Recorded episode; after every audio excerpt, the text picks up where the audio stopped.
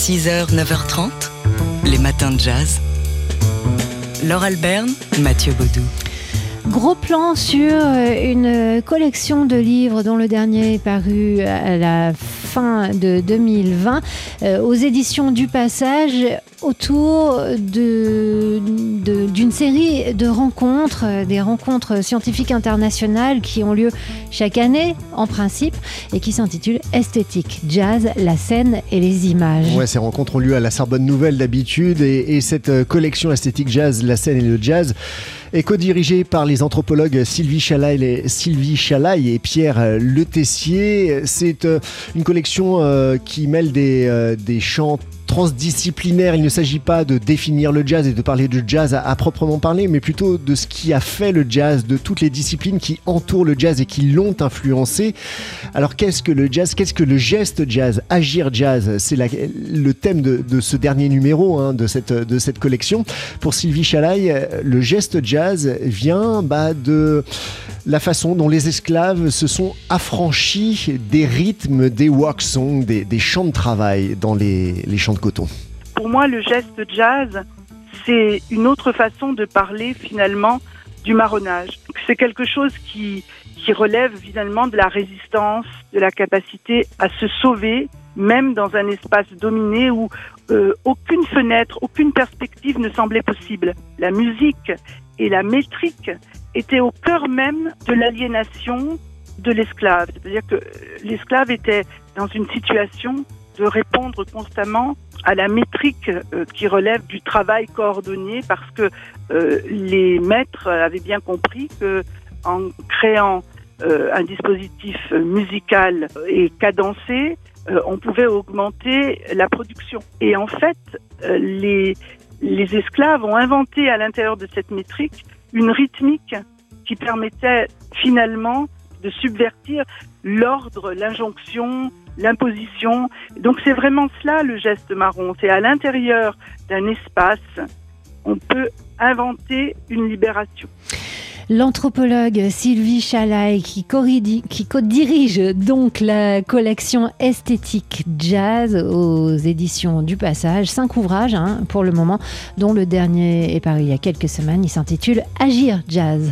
6h, 9h30, les matins de jazz. Laure Alberne, Mathieu Baudou.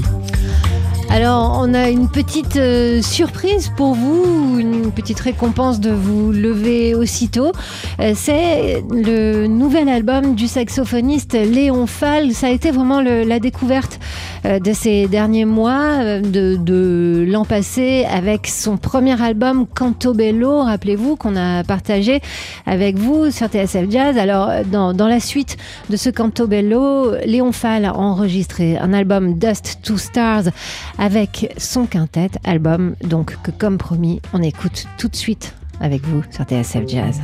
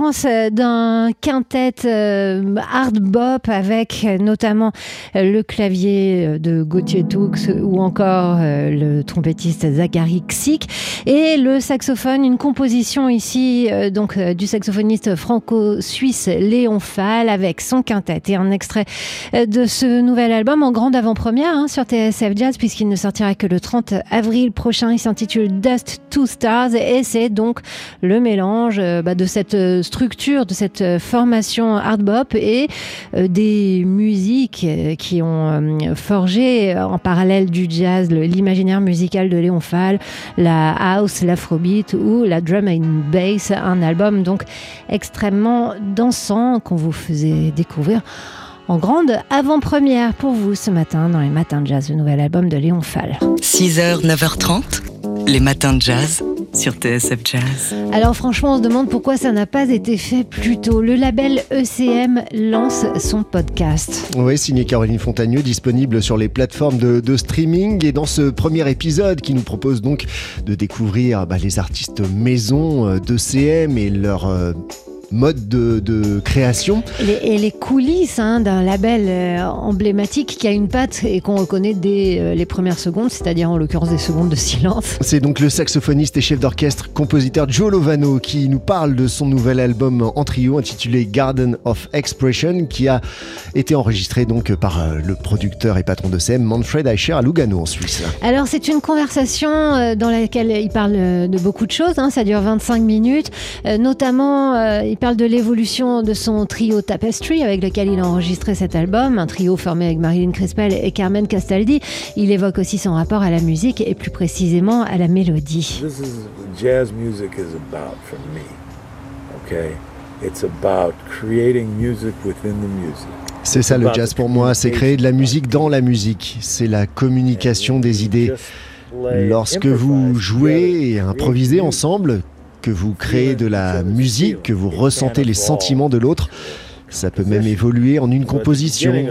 Donc au début de ce trio, c'est ce que nous avons fait. Et puis à partir du deuxième concert, j'ai commencé à écrire quelques idées en improvisant, comme ça, ensemble. Au début, ce n'était pas des morceaux complets, c'était des idées, des épisodes. Et ça nous a amené à la première session studio. Maintenant, nous avons un super répertoire.